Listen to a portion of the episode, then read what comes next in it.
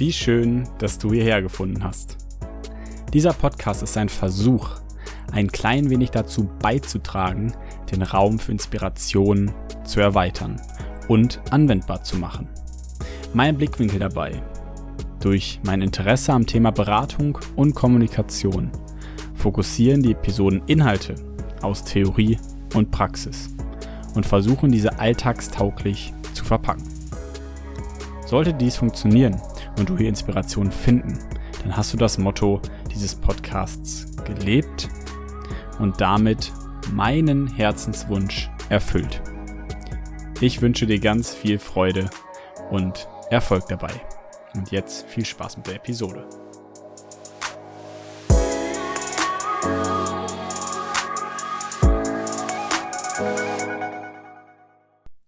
Herzlich willkommen zu der Episode. Heute soll es um die Konstruktion der Wirklichkeit gehen, beziehungsweise um den Konstruktivismus. Genauer noch um den systemischen Konstruktivismus. Dazu habe ich mir eine Textstelle aus dem Buch Einfach systemisch zur Hilfe gezogen, von unter anderem Reinolda viele Konzepte der Systemik beschreibt.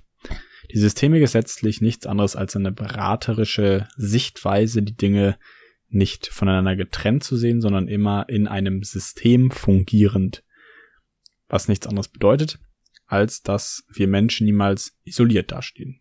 Also wir versuchen Probleme dann in der Systemik so zu betrachten, dass es immer einen Einfluss von außen auf uns Menschen gibt und damit mit der Denkweise sozusagen auch immer wieder neue Handlungsimpulse und Explorationsimpulse zu setzen. Also viele Dinge, die vielleicht ganz, ganz unscheinbar aussehen, groß zu machen und bedeutend zu machen und andererseits große Dinge vielleicht auch mal klein zu machen.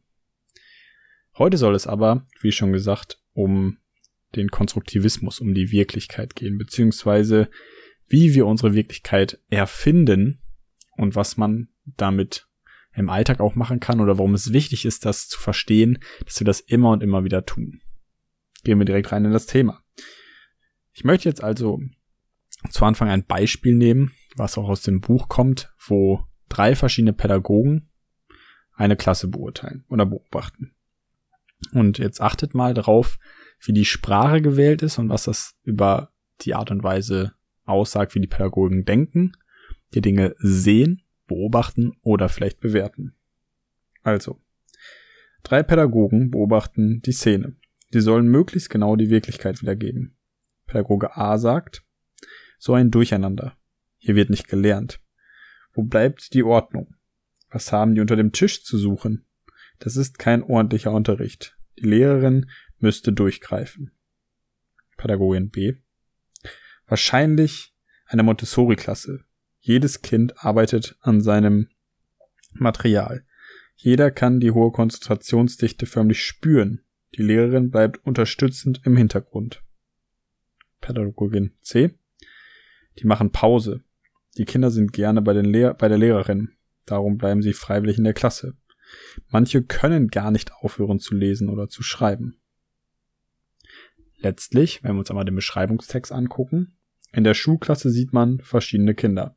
Manche sitzen an Tischen und schreiben und lesen, manche liegen auf dem Boden. Zwei unterhalten sich miteinander, drei sitzen unter den Tischen und sie suchen nach etwas. Die Lehrerin beugt sich über ein Kind und sieht zu. Das heißt, was wir letztlich von einer Beobachtung wiedergeben, ist nicht die Wirklichkeit. Damit hatten wir ja uns auch schon in einer der vorherigen Folgen beschäftigt, aber es ist auch ein ganz wichtiges Konzept, das mal auf unsere Sprache anzuwenden. Und wie können wir das jetzt auf unsere Sprache anwenden, ist natürlich der springende Punkt. Letztlich sollten wir lernen, Bewertungen aus unserer Sprache sozusagen zu verbannen, weil wir dadurch ganz oft dem Gegenüber etwas wegnehmen, nämlich die eigentliche Wirklichkeit, vielleicht auch seine Wirklichkeit. Wir fangen nicht an, einfach so in der Welt herumzulaufen, zu sagen, das ist so und so. Mit der Absicht, dass das unsere Sicht der Dinge ist, sondern eine mögliche Sicht der Dinge. Wenn wir uns jetzt also diesen Konstruktivismus einmal vorstellen, dann ist das nichts anderes als eine Landkarte, mit der wir uns durch die Welt bewegen. Und diese Landkarte ist möglicherweise verschieden. Nicht jeder hat die gleiche Landkarte, mit der er durch die Welt geht. Und es gibt ein berühmtes Bild, von René Magritte. Der schreibt unter eine Zeichnung von einer sehr, sehr schön detaillierten Pfeife. Das ist keine Pfeife. Letztlich ist es ja auch wirklich nur das Bild einer Pfeife. Also, wenn wir uns jetzt nochmal die, die Äußerung der Beobachter angucken, der Szene, dann gibt es solche Äußerungen wie ich sehe das, ich höre, halt an wenigen Stellen. Es gibt viel mehr sowas wie sie machen Pause, hohe Konzentrationsdichte, Montessori-Klasse und so weiter und so fort. Und das sind alles zahlreiche Bewertungen. Was dabei natürlich dann ins Gewicht fällt, ist, wenn unsere Sprache sehr eindeutig emotional gesteuert ist, diese Emotionalität extrem ins Gewicht fällt und möglicherweise auch unsere Beobachtung der Situation letztlich vernebelt. Das heißt, je stärker wir auf der Beurteilungsebene verbleiben, desto enger wird unser Blick, desto mehr schränken sich unsere Handlungsmöglichkeiten ein. Ich glaube auch, dass ich das einmal schon im Podcast erwähnt hatte, dieses Zitat, aber es ist so enorm wichtig. Wenn ich dann nämlich jemandem zuhöre, sei es jetzt einem Freund, einer Freundin, meinen Eltern oder vielleicht einem Klienten, dann ist es so, dass ich entscheiden kann, ob ich diese Sache so sehe, wie sie ist, oder ob ich sie bewerten will. Wenn ein Kind, meinetwegen dein Sohn, deine Tochter oder einfach nur, wie gesagt, ein Adressat, ein Klient, viel davon erzählt, wie er vorm PC sitzt und zockt. Dann könnte ich auf der einen Seite hingehen und sagen, ja, zocken, PC, dies, das, ist alles vielleicht nicht so gut und das interessiert mich auch alles nicht, ist ja auch eher alles nur Fantasie, ist hier und da.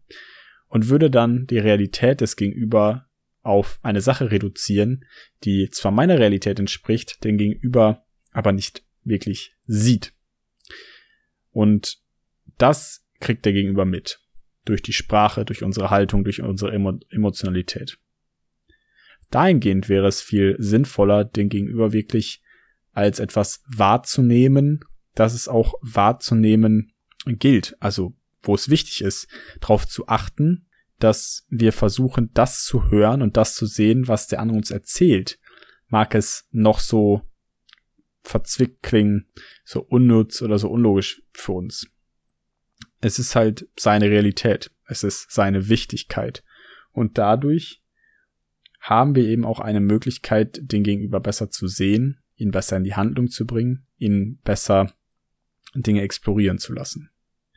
Und wenn ich jetzt sage, hm, was, was spielst du denn da? Was machst du denn da? Wie entwickelst du dich? Warum macht dir das Spaß?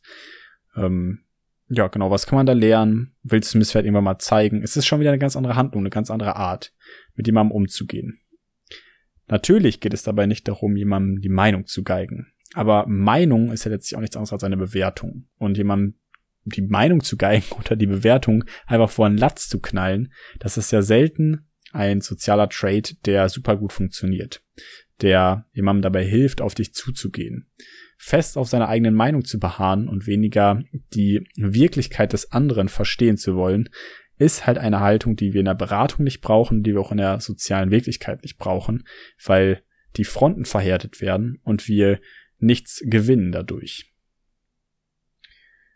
So kann man weiter sagen, dass viele Situationen aus dem Alltag eben immer wieder auf diese Bewertungsebene zurückfallen.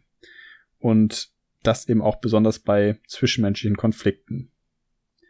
Denn im Alltag gehen wir fast nie so vor, dass wir das eben auflösen können. Einfach einerseits, weil wir manchmal schnell entscheiden müssen und andererseits, weil es praktisch und einfach ist. Und da liegt möglicherweise genau das Problem. Es ist die praktischere und einfachere Variante, einfach immer wieder auf seiner Position zu beharren.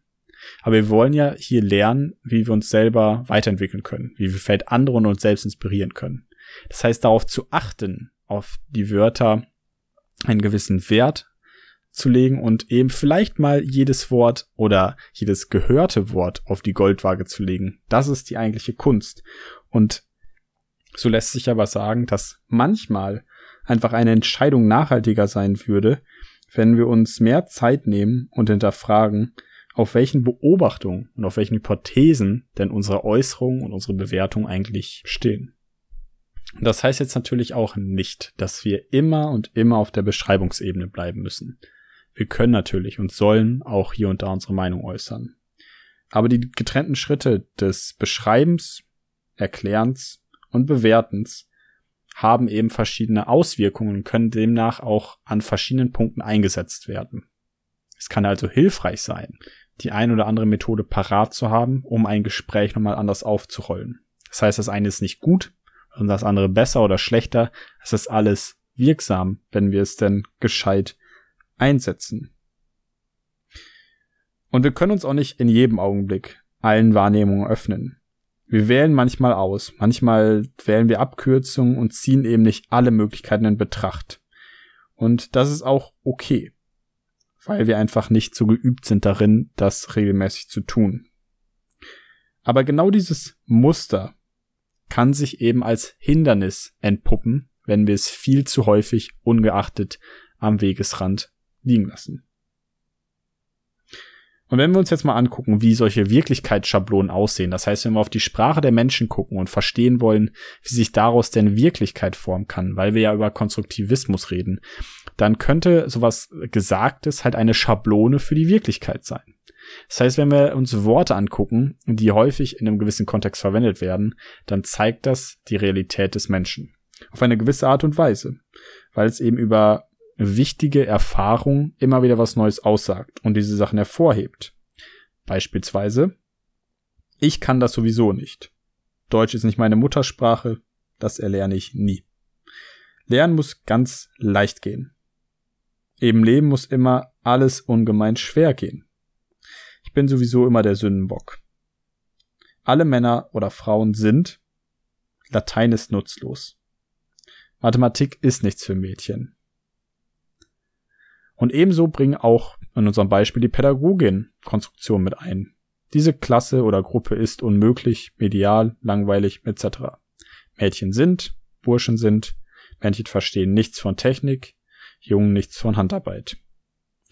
Was hier der springende Punkt ist und was ich euch mit dieser Folge sagen möchte, ist, dass wenn wir solche Aussagen tätigen, anderen und uns selbst gegenüber, dann beschreiben wir letztlich nicht einfach ganz klar, was da vor uns geht, sondern unterm Strich erfinden wir.